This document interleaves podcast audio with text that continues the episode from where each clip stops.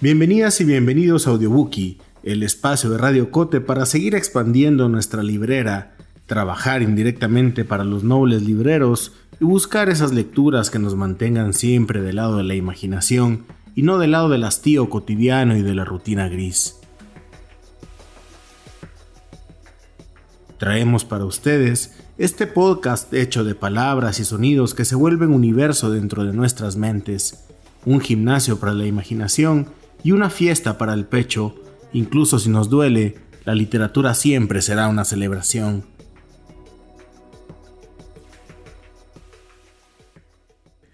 Este episodio es una mezcla de brindis con retrato de familia. Sí, sucede que seleccionamos para ustedes una serie de textos que han sido premiados en distintos lugares del planeta.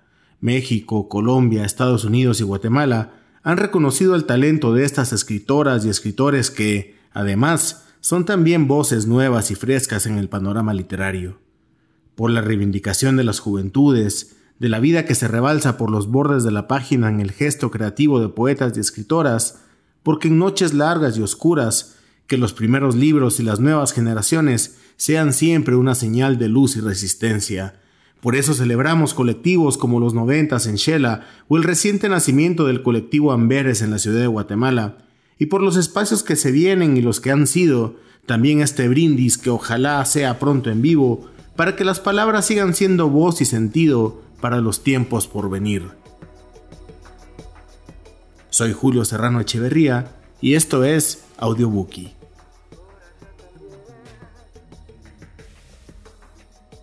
Les compartimos pues el cuento El sol tiene hambre del escritor Marcos Gutiérrez. El cuento fue premiado en el concurso bonaventurano de cuento y poesía en Colombia. Gutiérrez nació en Chimaltenango en 1997, ha publicado en varios medios latinoamericanos y tiene tres libros que pueden buscar en librerías de la ciudad. Actualmente, Marcos se mueve entre la literatura, la gestión cultural y la física, a la que le dedica sus horas de academia.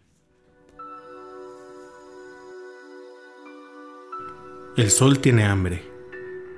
El cuerpo del perro de ayer ya está seco. Los autos ya ni cuenta se dan de que éste existe. Es la única cosa parecida a una sombra bajo el sol del mediodía.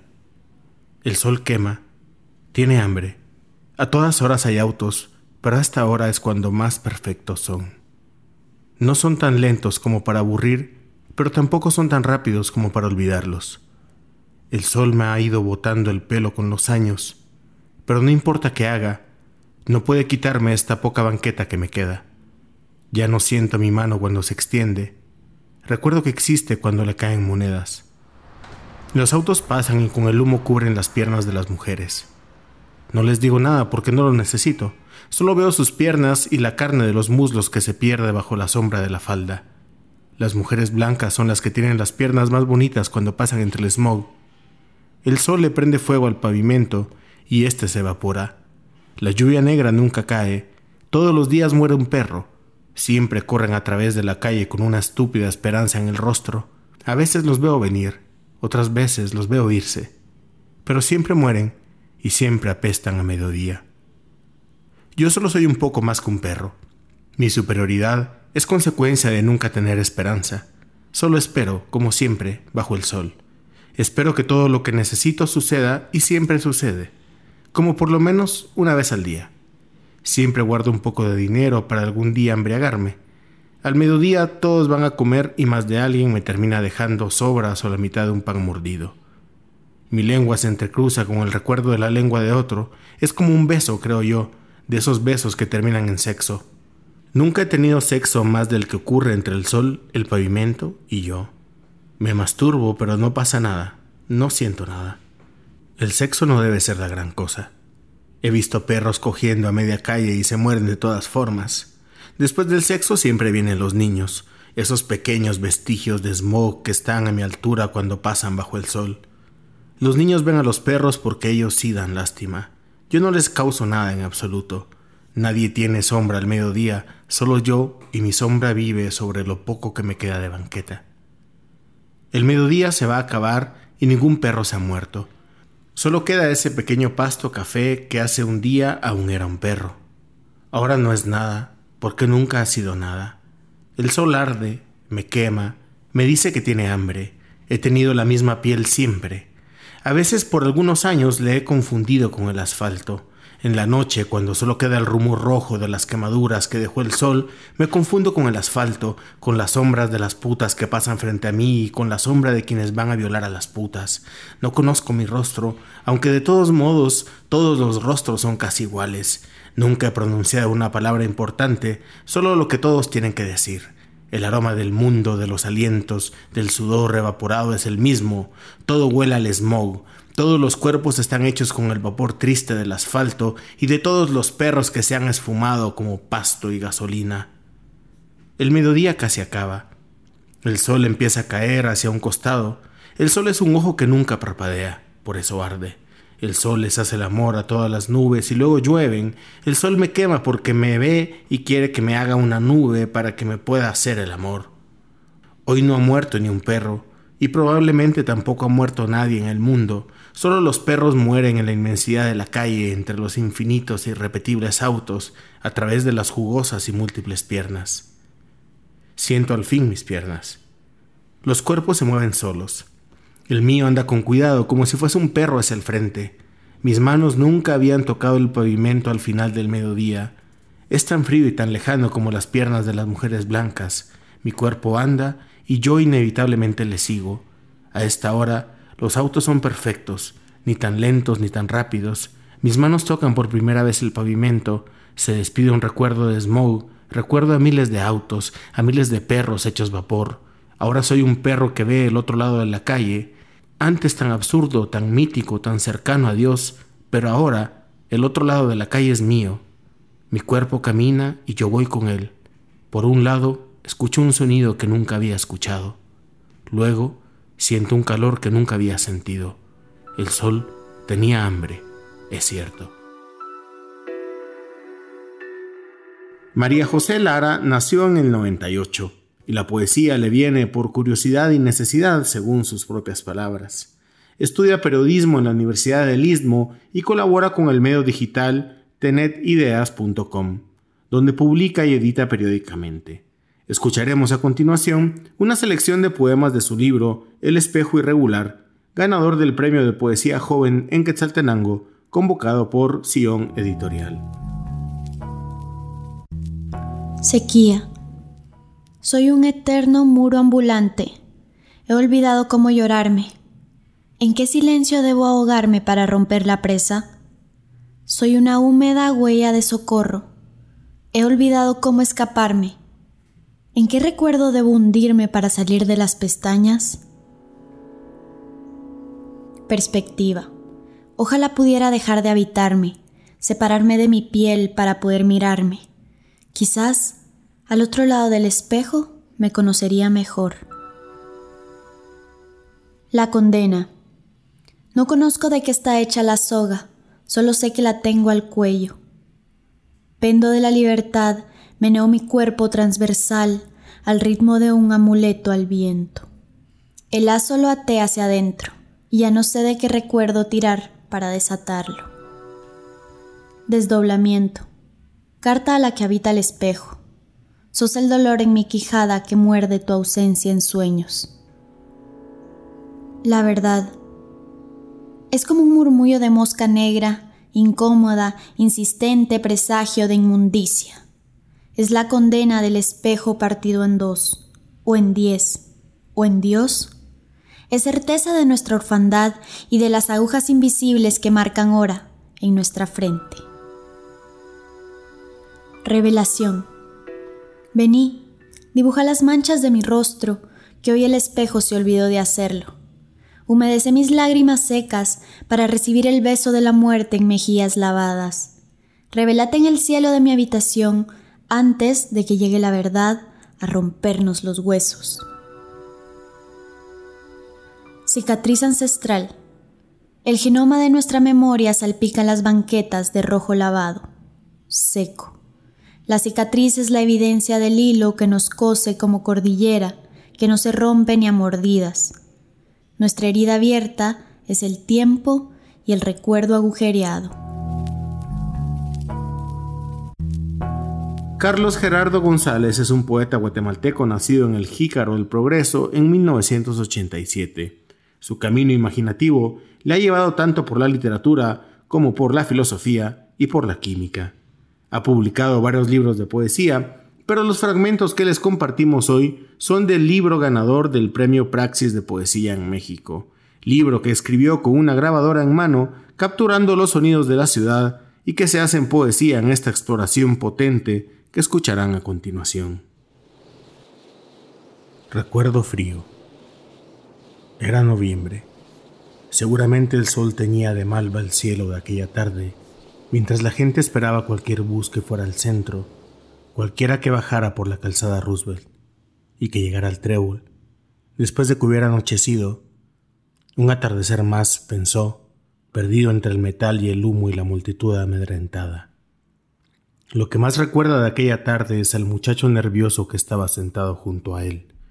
En aquel momento, no sabía que ese muchacho se convertiría en un recuerdo labrado en su memoria con la fuerza de la pólvora. Tendría unos catorce, si mucho quince años, y sudaba tanto que él llegó a pensar que estaba enfermo. Llevaba un sudadero viejo y metía sus manos en la bolsa delantera, como si tuviera frío. También recuerda al viejo que pasó vendiendo fruta en una carreta y a quien nadie le compró nada. El viejo siguió caminando a pie, jalando junto con su vida a la carreta pesada. Entonces llegó un microbús blanco y el muchacho se levantó deprisa, lo vio y se sentó de nuevo a su lado. Es posible que ese microbús no lo llevara al lugar donde él desea ir, pensó, aunque lo cierto era que el chico no quería ir a ningún sitio. El siguiente microbús que paró Iba al mismo destino que el anterior, pero esta vez el muchacho estaba seguro. Sacó de su sudadero una pistola negra, como la noche que se avecinaba, una máquina para matar a otras personas, de una oscuridad metálica hermosísima que dejaba ver su peso, su gravedad fúnebre, su permanente silencio que como la muerte acechaba. Recuerda la violencia con la que apuntó contra el piloto del microbús y sus ojos bestiales completamente transformados por un miedo rencoroso, mientras el arma estallaba en furia entre el alboroto de las personas y el vuelo escandaloso de los pájaros.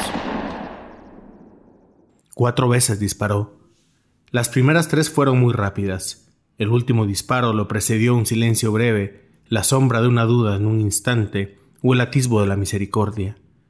Recuerda también el rostro del piloto atizado de inmediato en el pánico que luego se convirtió en dolor, que luego se convirtió en muerte.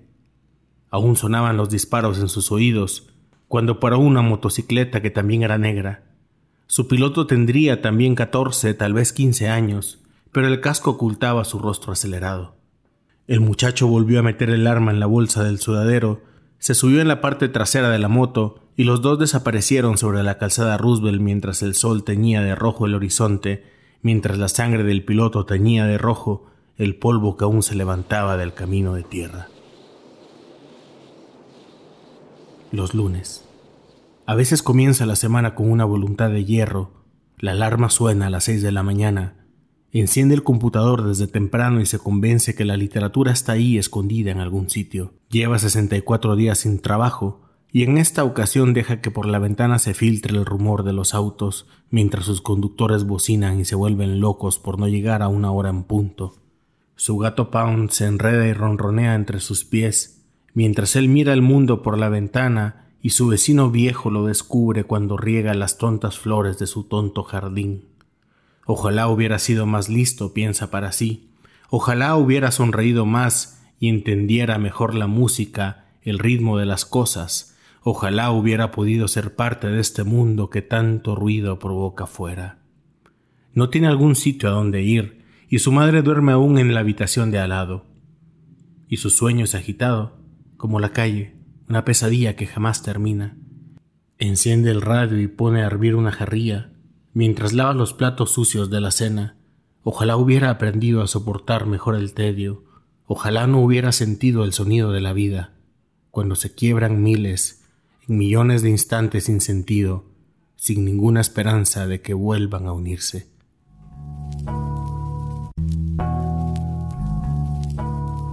La casa. Hacen falta unos minutos para que amanezca en la casa de los viejos. La noche transcurrió entre el cacareo de los gallos y la sombra de las estrellas, mientras él fumaba y sucumbía a los recuerdos de aquel techo de lámina. Una por una pasaron las horas sin principio de la madrugada, mientras él se preguntaba una y otra vez por qué es él quien habita esa noche dentro de esas paredes. Cuando era más joven, su madre lo separó de ella y de su pueblo por la esperanza de un futuro mejor. Ella no lo conocía, nunca lo había vivido. En ese futuro mejor, Incluso le costaba imaginarlo, pero era lo que más señoraba para ellos. Tenía una imagen borrosa de la felicidad en la cabeza, imaginaba sus colores en las paredes de una casa propia o en los murales de una universidad enorme que no conocía, pero que sus hijos mirarían a diario cuando estudiaran entre las cárceles y los edificios repletos de gente cautiva. Jamás imaginó lo seco que sería el golpe la pedrada o la paliza que la ciudad propina a quienes no saben pertenecerle.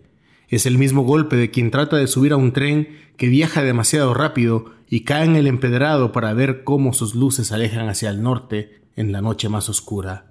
Ha regresado a la casa de su infancia destruida por el abandono. En sus ecos juega a escuchar la voz de su madre o el nombre suyo de los labios de su abuela. Es que había olvidado ya con su vocación de irse tan lejos Faltan pocos minutos para que amanezca en la casa de los viejos, y no ha logrado cerrar sus ojos. Lleva una semana ahí, pero el sueño no lo ha encontrado, porque estar en la casa vieja significa regresar hacia alguien o hacia algo que había dejado atrás, pero que aún permanece dentro suyo. Cuando el sol salga, se sentirá de nuevo reconocido. El canto de las sirenas. Han venido a cantar las sirenas esta noche, han venido a cantar tu partida, se han deshecho los tapones de cera, los tapones de metal que atravesaron tu cráneo, tenían un sonido más largo, más fuerte que el canto de aquellos seres luminosos que no buscaban amarte, que ni siquiera tu pecho buscaban para desnudarlo y amarte con sus besos eléctricos. Han venido las sirenas preguntando por vos, y quise encontrar en sus notas la razón de tu ausencia. Esta noche han venido las sirenas, buscaban tu nombre como un color que no existe, buscaban tu alma en su fugaz despedida. Han venido las sirenas esta noche a encender en mi cuerpo dolorosos destellos, colores cálidos para incendiar el silencio. Han venido esta noche las sirenas, me pediste que tratara el mástil de este barco terrible, que amarrara tus manos, tus piernas fuertes, tu jadeo, tu mirada, tus palabras, el latido salvaje de tu corazón, pero las cuerdas no pudieron con todo, amor, y te fuiste con ellas para que te buscara para siempre en la noche infinita.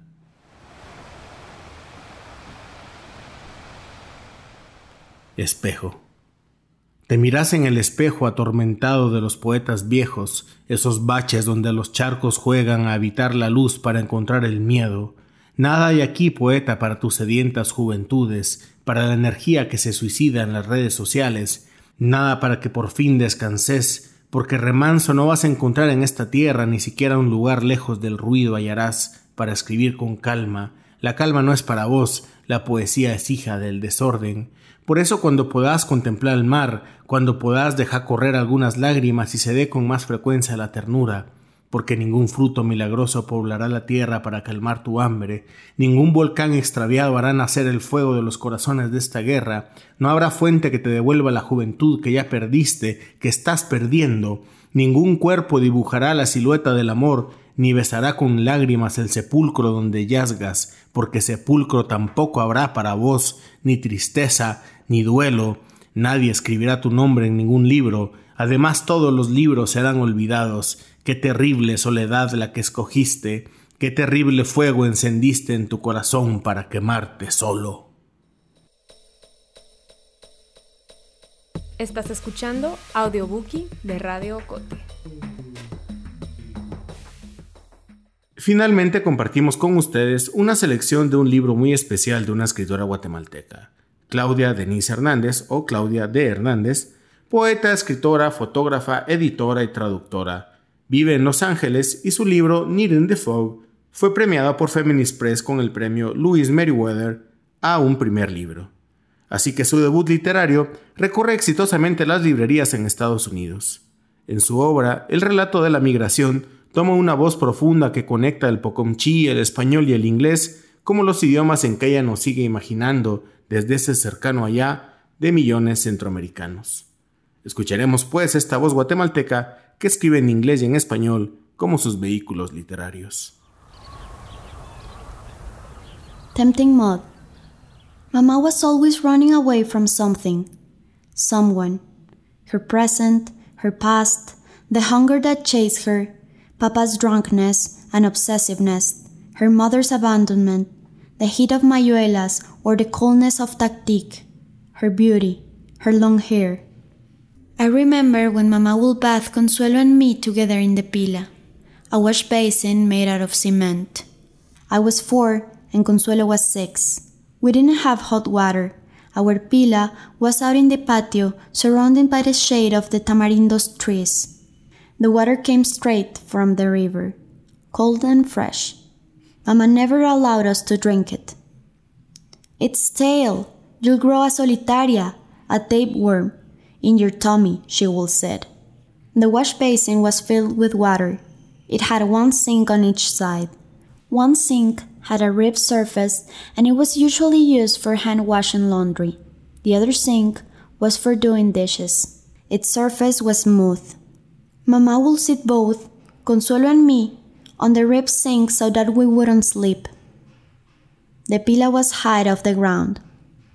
Cindy, Mama would yell, help me rinse the girls. Cindy was my oldest sister, eight years older than me. She acted like my second mother whenever she babysat me and later on when Mama left. There were times I hated Cindy for that. Mama's fingernails were always long and sharp. She scrubbed my hair furiously with the cola de caballo shampoo. The men and tail always burned my eyes. We hadn't heard of baby shampoo in those days. Cindy's job was to pour off the buckets of waters over me. I felt like I was drowning every time with the water hit the crown of my head. I somehow managed to breathe through my mouth as the see through, soapy veil of water covered my face. After the bath, Mama would dress us up in the summer dresses to keep us fresh in the scalding heat of Mayuelas, where the ceiba trees and the mango trees bloom with tenacity. Mama kept us clean. She fed us three times every day huevitos tibios, soft boiled eggs, and sweet bread with a cup of milk or a Coca Cola. Sometimes she fed us Nestlé Cerelac by itself, completely dry. It was my favorite. I remember Mama was always moody. I never knew why.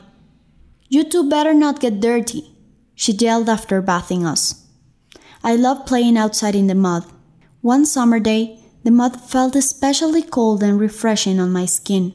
Nobody was around to keep an eye on me. Cindy and Consuelo were inside the house with Mama doing cars. I decided to taste the mud. I grew up listening to stories about how four year old Cindy loved to eat clumps of dirt from Tia Zoila's adobe kitchen walls. I was four and I wanted to see for myself why Cindy loved it so much. Tia Zoila was Mama's aunt, but we also called her Tia. I knew exactly what I was doing, and I knew it was wrong. Cindy got beat up many times for eating dirt. I looked around one more time before picking up a handful of mud. I was nervous. I was terrified of Mama. I hid my dirty hands behind my back, and before I knew it, I found myself grinding rocks with my baby teeth. Two seconds later, I spat everything out and ran to the outhouse. No one saw me.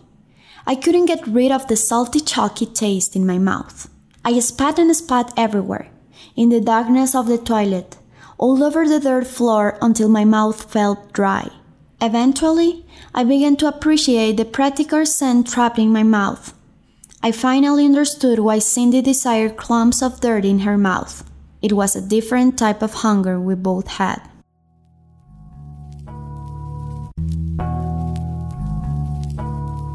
Nothing ever hurt. Fragment memory.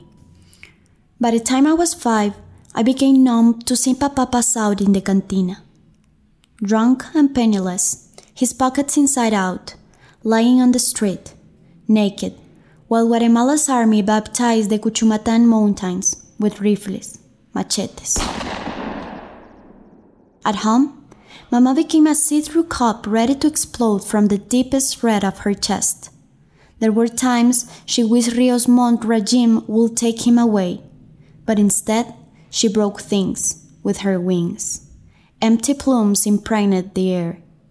It was usually Tia Zoila who broke up their fights. Mama would gather the three of us under her arms, her collar adorned with purple pearls, while Papa's eye, bleeding with whiskey, was scarred by her tacon. Far away, the mountains moan with they shield people's burning trees, scratching bones. I don't mean to tell you how my sister Consuelo cried, latching to Mama's thigh, begging her not to look for him and fight him, like a mad quetzal. Consuelo grew emotionally thick skinned wings. I don't mean to tell you how my sister Cindy, at the age of nine, became my second mother. Soon, she developed a special gaze, the one where one eye can see right through you, while the other one lingers for imaginary horizons to perch on. What I do mean to tell you is how I felt ecstatic running from house to house, seeking shelter, hiding from Papa's fluttering breath. I distract myself playing by the riverbank, creating dolls of mud and clay. Blood stain. From the mud of the Rio Negro, Rio Ardiente, I pretend to be God. I never ask why we always went back. I laugh out loud and spun around, blurring everyone's faces until I fall on the ground, scanning my fragmented memory. Nothing ever hurt. Now, at 34, I pick Mama's broken feathers from my throat, while 86 year old Rios spread her wings in the comfort of his golden home. Unexpected, overturned, veredicto.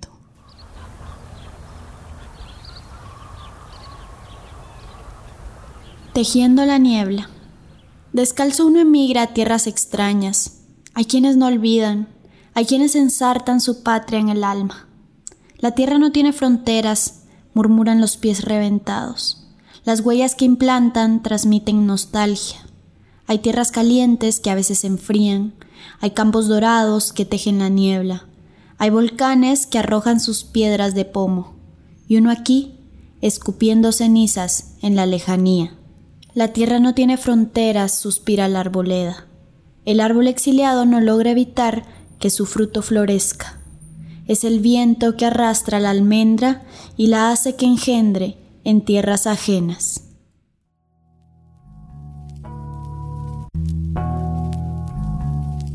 Muchas gracias por acompañarnos en esta edición de Audiobookie. Escucharon fragmentos de obras ganadoras de premios por todo el continente. La voz de Marcos Gutiérrez, María José Lara, Carlos Gerardo González y Claudia D. Hernández nos hablan de la fuerza de un presente que se resiste a entregar la imaginación a las sombras.